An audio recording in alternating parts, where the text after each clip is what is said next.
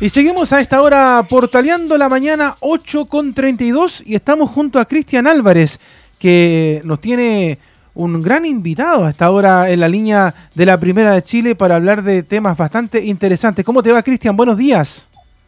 Muy buenos días, Leonardo. Muy buenos días también a todos nuestros auditores y usuarios en redes sociales. El pasado domingo, el presidente de la República, Sebastián Piñera, en las obras que se están construyendo de la autopista Vespucio Oriente en el sector oriente de la capital, presentó su plan paso a paso para la reactivación económica que contempla 34 mil millones de dólares en obras públicas con la creación de 250.000 empleos, una iniciativa que también quiere eh, impulsar el mandatario para eh, ayudar a la reactivación económica y la generación de empleos que se tienen contemplados crear. Para comenzar más sobre este plan de económico, estamos con el ministro de Obras Públicas, Alfredo Moreno, quien donde su cartera va a tener que ejecutar varios de estos proyectos para así poder de alguna otra forma ayudar a la recuperación económica del país. Ministro, muy buenos días y gracias por conversar con nosotros acá en Radio Portales. Buenos días, Leonardo. Buenos días, Cristian. ¿Cómo están ustedes? Efectivamente, el presidente dio a conocer este plan, que es más que, esta, que este plan de obra por 4.500 millones adicionales para hacer esta inversión total de 34.000 millones. También incluye un subsidio a la contratación de mano de obra, de mano de obra adicional, eh, que va a contemplar fondos por 2.000 millones de dólares y que pretende apoyar la creación de alrededor de un millón de nuevos empleos y también un apoyo a las empresas, particularmente las empresas pequeñas y medianas, para que reinicien operaciones, para que vuelvan a invertir. Eso incluye reducción, por ejemplo, para las empresas pymes de la tasa de impuesto de primera categoría de 25 a 10 durante los próximos dos años. Incluye depreciación instantánea de todas las inversiones que se hagan en este periodo y de esa forma incentivar que las empresas adelanten inversiones.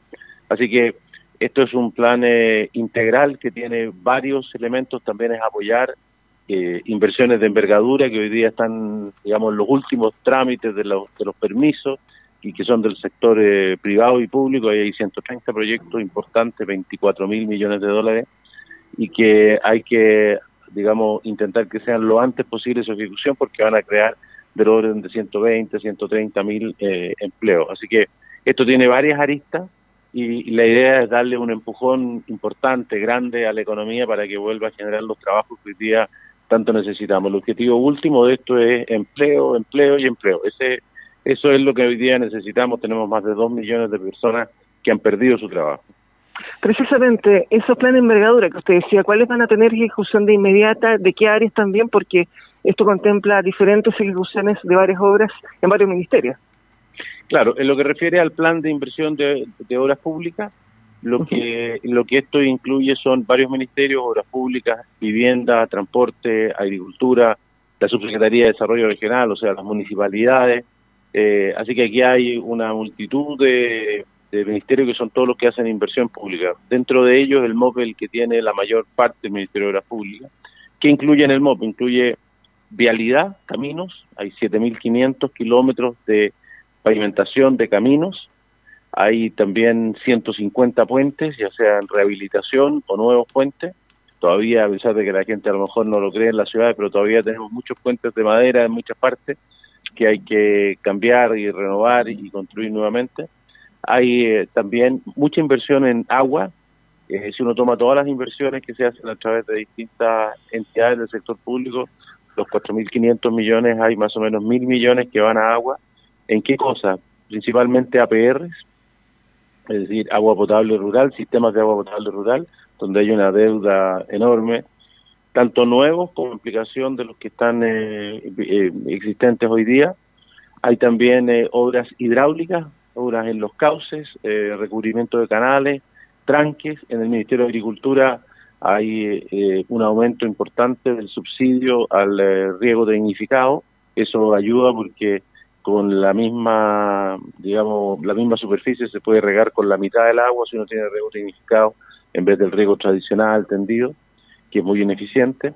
Eh, en el caso de vivienda, del Ministerio de la Vivienda, lo más importante están los subsidios a las viviendas, tanto viviendas nuevas como subsidios que apuntan al mejoramiento de la vivienda y también a subsidiar el arriendo de vivienda, ¿no? Esto también es algo que ha dado buen resultado eh, y que ayuda a evitar, digamos, que sigan creciendo los campamentos. ¿no? Hay gente que frente a la, adversidad y no teniendo ingresos ha empezado, digamos, a migrar hacia campamentos que están creciendo. Entonces, eh, hay lo mismo en el caso de, de los de la subdere, a través de las municipalidades, los planes plan de mejoramiento urbano y plan de mejoramiento de barrio, los PMU y PMB, que tienen que ver con canchas, iluminación, pavimentos participativos, eh, sedes vecinales, en fin. Así que es una amplia gama, son solo en el Ministerio de Obras Públicas son más de 2.000 proyectos adicionales que se suman a lo que tenemos que hacer. En el, caso del Ministerio de Obras Públicas, esto significa que el año 2021 nosotros vamos a tener que hacer una inversión que es 50% más grande de lo que tradicionalmente el Ministerio hace. Estamos conversando a esta hora con el ministro de Obras Públicas, Alfredo Moreno. Ministro, normalmente uno sabe que cuando se crece en materia de obras públicas significa que el país está creciendo. ¿Cuánto se resintió eh, el ministerio con todo lo que fue el estallido social, eh, la crisis ahora de la pandemia, para, usted me dice ahora, redoblar, hacer un redoble de esfuerzos para que el próximo año se avance nuevamente en esta materia? A ver, eh, la, la construcción en general ha sido, digamos, muy golpeada. Ustedes vieron las últimas cifras de desempleo de la región metropolitana, que el desempleo de la región metropolitana ya superó el 14%. La mayor parte de ese desempleo proviene de la construcción, pero cuando uno se mete dentro de esa cifra, se da cuenta que la mayor parte de esas cifras de construcción, que es perder la mitad de, los, de los trabajos de construcción, proviene de trabajo en construcción habitacional, la mayor parte, no todo, pero la mayor parte. Eh, las obras de construcción de habitacional en general están dentro de la ciudad y han sido muy afectadas por las medidas de cuarentena, las medidas de imposibilidad de desplazamiento, en fin. Las obras que tienen que ver con el Ministerio de Obras Públicas, por supuesto que también han sido afectadas por cuarentena, eh, por imposibilidad de que la gente, de los trabajadores se puedan trasladar a la obra, pero en mucho menor medida. ¿Por qué? Eh, bueno, una serie de medidas que hemos tomado, trabajando con las empresas, trabajando con la Cámara de la Construcción, eh, digamos, con protocolos muy estrictos, pero también porque las obras están, eh, eh, en general, en general, fuera de las ciudades, por lo tanto han tenido menos cuarentena, están en caminos entre ciudades, aeropuertos y puertos en las afueras de las ciudades, y esas obras se ha podido, digamos, continuar su trabajo, por supuesto, afectadas por ausentismo. Si uno va a mirar eh, la ejecución de obra pública, la ejecución de las obras públicas del Ministerio en el primer semestre hasta junio, que es el último número que tengo en este momento en la cabeza, fue 5,5% más que el año pasado y no menos. O sea, hicimos 5,5% más de inversión, más de trabajo, más de avance en las obras que lo que habíamos hecho el año 2019 con todas las medidas, digamos, que se pudieron eh, eh, tomar y pensando siempre, como digo, que el énfasis en esto es que ojalá las obras, si es posible y con todas las precauciones de salud, no se detengan de manera tal de generar actividad y empleo. Mm, muy muy afectado la construcción, pero fundamentalmente en la parte vivienda eh, sería el efecto más más dramático. Mm, sobre la renovación de obras que de alguna otra forma su cartera está impulsando eh, desde hace unas semanas, ¿y cómo se van a hacer precisamente para cuidar la vida, la integridad tanto de trabajadores como de, operarios, de jefes de, obras de diversa envergadura? Bueno, esa es una muy buena pregunta porque si no cuidamos la salud, esto va a tener una duración muy breve. Porque la base de, así como el, el objetivo es el empleo, la base de la salud, lo que permite lanzar este plan, y no es casualidad que se llame paso a paso, se nos recuperamos, igual que paso a paso se llama el programa de salud para ir saliendo de, de las cuarentenas, eh, es porque son programas que son hermanos, en la medida en que paso a paso vamos permitiendo una mayor movilidad, paso a paso se hace necesario, digamos, tener un empleo y es posible comenzar a tener esas actividades. Si no cuidamos la, lo que hacemos, entonces esto va a tener un retroceso, van a volver ver las medidas de confinamiento y naturalmente eh, cualquier esfuerzo por eh, aumentar el empleo se va a hacer en vano. ¿Cuáles son las medidas? Primero, en lo que refiere al trayecto entre la casa y el trabajo y el trabajo y la casa. Ahí hay un trabajo muy importante que ha hecho el Ministerio de Transporte, que tiene que ver con el transporte público, mayores disponibilidades de flota, mucho más eh, corredores solo bus para disminuir los trayectos, la, la invitación a las personas que viven cerca de las obras a, caminar y a utilizar bicicleta, mucho más vías de bicicleta, distribución de las calles, eh, hay intervenciones en casi 300 puntos eh, a lo largo del país, donde se han buscado todos los puntos en los cuales se producen aglomeraciones, de manera tal de quitarle espacio a los autos para darle más espacio a los peatones y a los ciclistas. Eh, hay del orden de 180 kilómetros de nuevas ciclovías que pueden ser temporales o permanentes posteriormente. Hay ampliación de las veredas, en los paraderos hay toda una intervención que se está haciendo en las distintas comunas, particularmente los paraderos donde se producen mayores aglomeraciones, de manera tal de dejar señalizado a las personas cómo utilizar los paraderos sin aglomerarse en un solo punto, sino que utilizando tanto el paradero como los alrededores del paradero. Eh, en fin, o sea, darle las mayores facilidades para que las personas luego de eso apliquen el autocuidado. En las obras hemos hecho un protocolo válido para todas las obras que tienen contrato con el Ministerio de Obras Públicas, con concesionarias que trabajan con nosotros, pero también con vivienda, con transportes, con cualquiera de los ministerios y también la Cámara General de la Construcción. Ya hay varios, digamos, más de mil empresas que ya han firmado, digamos, este protocolo, así que también les aplica a las empresas que hacen contratos puramente privados y que a lo que apunta es a tener las medidas más estrictas posibles dentro de la obra. Y ahí hay, todos tienen una responsabilidad, las personas de ejercer el autocuidado, distancia social, uso de la mascarilla, alcohol gel, en fin. Las empresas de proveer todos los eh, elementos que las personas necesitan, el alcohol gel, la mascarilla, control de temperatura al ingreso de la obra, los protocolos para cuando hay, digamos, una persona que está que se que se detecta que está contagiado, cómo aislar al grupo, no tener grupos de trabajo mayores a 10 personas, que no hayan contacto entre los grupos, digamos, de, de esta decena de personas con otra con otro grupo de trabajo para poder hacer el, el tracking de dónde están las personas que tuvieron contacto con él, diferimiento de los horarios, tanto de entrada, de salida, de almuerzo, de ducha, de uso de los camarines, de manera tal de que no haya interacción entre grupos grandes, en fin, hay una gran cantidad de medidas. Y también en lo que refiere a las obras donde eh, son obras que trabajan para el Ministerio de Obras Públicas, nosotros tenemos inspectores fiscales que están en esas obras en forma permanente, son obras grandes, y trabaja un equipo de inspección, ese equipo de inspección que normalmente hace una inspección técnica, de que la obra quede bien eh, construida, que sea a tiempo, en fin, hoy día agregan a sus eh, tareas la fiscalización del cumplimiento de este acuerdo, de este protocolo, que se convierte en obligatorio para todas esas empresas. Ministro, cuando usted habla de, la modificación de, algunas vías, de algunas calles en, distintas ciudades, por ejemplo, acá la gente ya nos pregunta a través de las redes sociales, por ejemplo, nos dicen, pregúntele por el caso de Rancagua, donde se ha modificado gran parte de las calles y se ha adaptado para ciclovías. Esto me imagino que ustedes lo hicieron junto con el Ministerio de Transporte, pero pensaron un poco en, lo que ha pasado, por ejemplo, en estos días, que eh, más allá de que el proyecto, la idea en general en sí es buena, la gente no responde bien a lo que la autoridad está pensando. Me explico.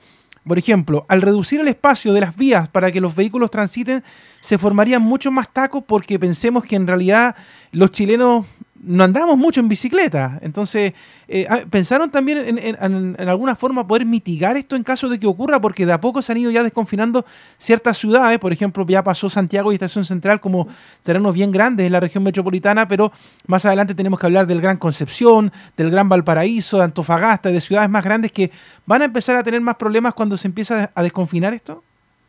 Eh, efectivamente va, va a suceder. Nosotros tenemos una ventaja eh, y tal como usted señala, esto lo maneja el Ministerio de Transporte, pero tenemos una ventaja que es que hay países que van eh, tres meses antes que nosotros y por lo tanto el Ministerio de Transporte ha, visto, digamos, las distintas eh, experiencias que han hecho distintos países para mirar qué es lo que lo que funciona, ¿no? Y, y lo que funciona es, digamos, porque uno podría decir, bueno, no no, no ocupe, digamos, el, el, el, transporte público o ocúpelo, digamos, con mucho menos personas por bus, pero luego la aglomeración se te va a los paraderos, ¿no? Porque la gente tiene que esperar para muchos buses que llevan pocas personas y entonces tiene que esperar mucho más. Eh, entonces, ¿qué es lo que hoy día, digamos, ha mostrado ser lo más efectivo? Las medidas, digamos, que se están tomando. Muchos cuidados dentro de los buses, dentro del metro, dentro de lo que es el transporte público, muchos cuidados, digamos, que de las personas, de crear la costumbre y la cultura del autocuidado, evitar las aglomeraciones, usar la mascarilla, el alcohol gel, en fin, eso tiene un impacto enorme. Y en lo que tú señalas respecto de los automóviles, efectivamente, no en esto no hay, digamos, posibilidad de darle más espacio a los peatones y a los ciclistas sin, digamos, reducir los espacios que anteriormente, digamos, ocupaban los automovilistas y además en un momento en que las personas tienden por seguridad personal, instintivamente, a usar más el automóvil, ¿no? Sienten que un, un sistema de transporte, digamos, donde van más protegidos porque van solos, ¿no? O van con alguien de su familia o con alguien que conocen con quien confían que no está contagiado. Así que efectivamente eso sucede y por lo tanto va a haber mayor congestión, pero bueno, es parte del costo que tenemos que tener para poder proveer de mayor seguridad a la mayor parte de la población que es la que se desplaza a través de los medios eh, eh, públicos de transporte.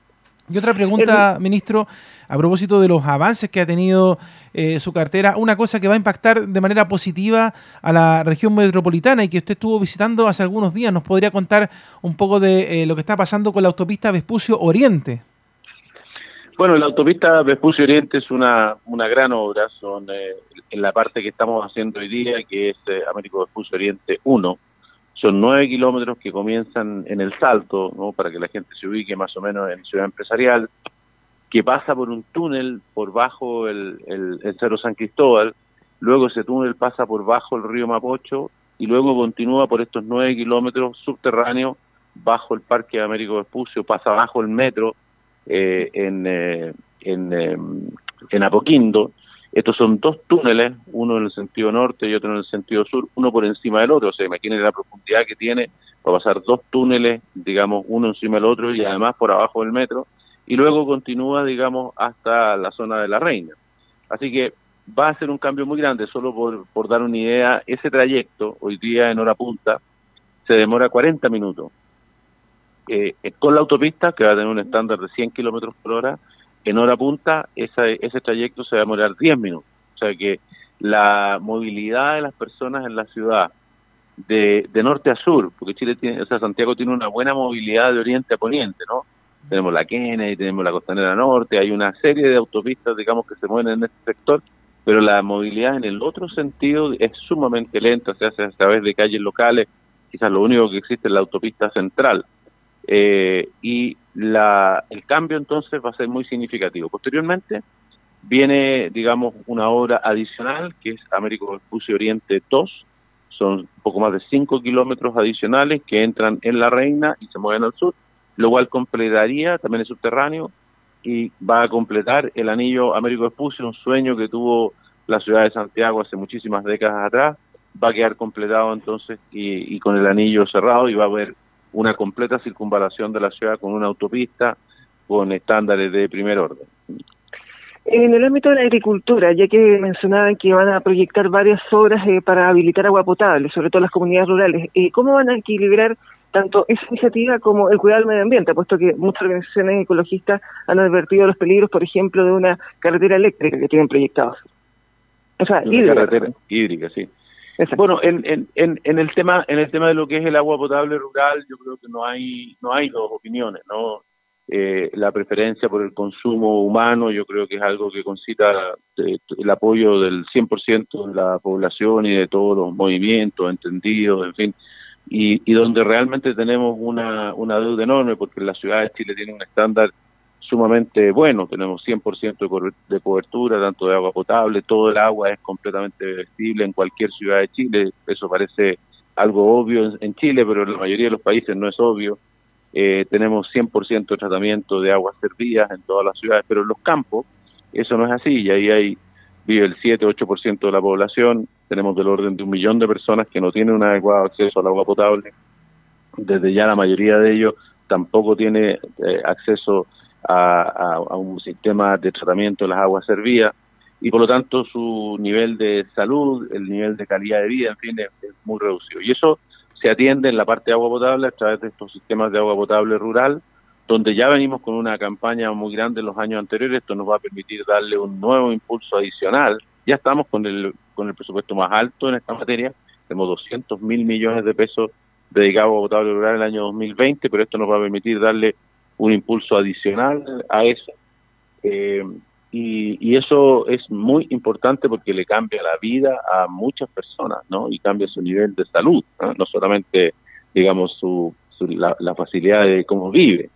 Así que eh, eh, eso con respecto a ese tema, con respecto a la, al tema, digamos, de las obras hídricas, la carretera hídrica, las carreteras hídricas, porque hay más de un proyecto, hay uno que va por la cordillera, pero hay otro que va por el fondo del mar. Eh, así que hay distintas maneras de hacerlo, que en el fondo pensar en traspasar aguas de cuencas que tienen, digamos, un, teórico excedente hacia cuencas, digamos, que tienen un déficit y poder, digamos, cambiar la realidad de estas últimas. Bueno, estos son, son proyectos que son de muy, muy largo plazo, que tienen, digamos, inversiones muy sustantivas, que son muy interesantes, han sido considerados de interés público, están en, nosotros tenemos un sistema por el cual las personas y las empresas y las instituciones y, quien quiera puede presentar, digamos, ideas. Hay muchas de eh, infraestructuras importantes que se han hecho que han partido de ideas de personas que las han presentado. Se hacen los estudios, si resultan realmente interesantes, después de hacer los estudios de demanda, de evaluación social, estudios técnicos, en fin, de comparación con otras alternativas. Luego de eso, entonces, eso termina en una licitación eh, y finalmente se convierte en obra. estas dos carreteras que se están evaluando están solamente en la fase inicial, lo que se denomina la fase 1. Una vez que tengamos esos estudios, el Consejo de Concesiones va a observarlos, analizarlos y decidir si alguna de ellas, podría ser ninguna, podría ser uno de ellos, pasa a la fase 2, que son ya los, estudios más en profundidad, y si luego de esa fase, digamos, termina completando, digamos, satisfactoriamente todos los pasos, podría llegar hacerse una, una realidad. Pero para eso falta bastante trayecto. Eh, lo último por mi parte, ministro. El proyecto de tren rápido entre Santiago del Paraíso está contemplado dentro de este, este de este plan y, en qué estado se encuentra ese proyecto. Bueno, eh, decir que todas las obras eh, que nosotros tenemos como plan regular no están dentro de este plan, no porque no se vayan a hacer, se van a hacer exactamente como estaban planteadas simplemente que lo que estamos poniendo hincapié es lo que vamos a hacer adicionalmente a lo que teníamos considerado, o sea que por eso hablamos de 34 mil millones de dólares, que es lo que estaba presupuestado más lo que se le está agregando. Pero en cuanto a lo que se refiere al tren, es lo mismo que le mencioné respecto de, de la carretera hídrica. Existen dos proyectos de tren rápido que incluye tanto un tren rápido de pasajeros como un tren de un tren eh, normal, llamémosle de velocidad normal de carga, eh, hacia la zona de la quinta región, Valparaíso y San Antonio, eh, uno que va por Casablanca y otro que va por la zona de la Dormía.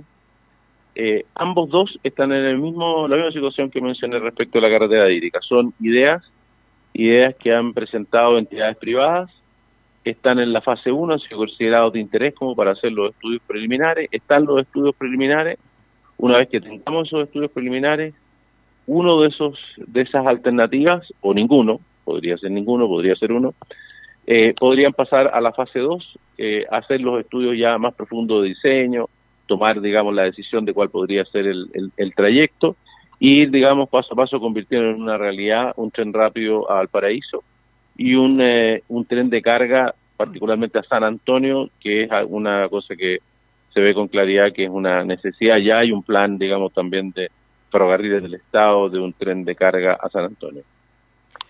Perfecto, acabamos de conversar con el ministro de Obras Públicas, Alfredo Moreno, quien nos explicó más detalles sobre este plan de reactivación económica paso a paso en este ámbito donde su cartera va a ejecutar diferentes obras a lo largo, al menos hasta el 2021-2022, según lo que tienen contemplado. Eh, a las 9 de la mañana tiene una actividad, así que lamentablemente vamos a tener que dejar destacar la entrevista, pero le agradecemos enormemente la disponibilidad de conversar con nosotros acá en Radio Portales. Muy amable, ministro. Gracias, hasta luego. Muchas gracias, ministro, por conversar con nosotros acá en el Portaleando de la Mañana y nosotros nos vamos eh, a ir a la pausa acá en la Primera de Chile. Conversamos esta media horita con el ministro de Obras Públicas, Alfredo Moreno, de distintos temas. Todos quedaron conformes. ¿ah? De hecho, había una persona que justamente me había preguntado por el tema de los trenes y ahí Cristian Álvarez hizo la pregunta correspondiente.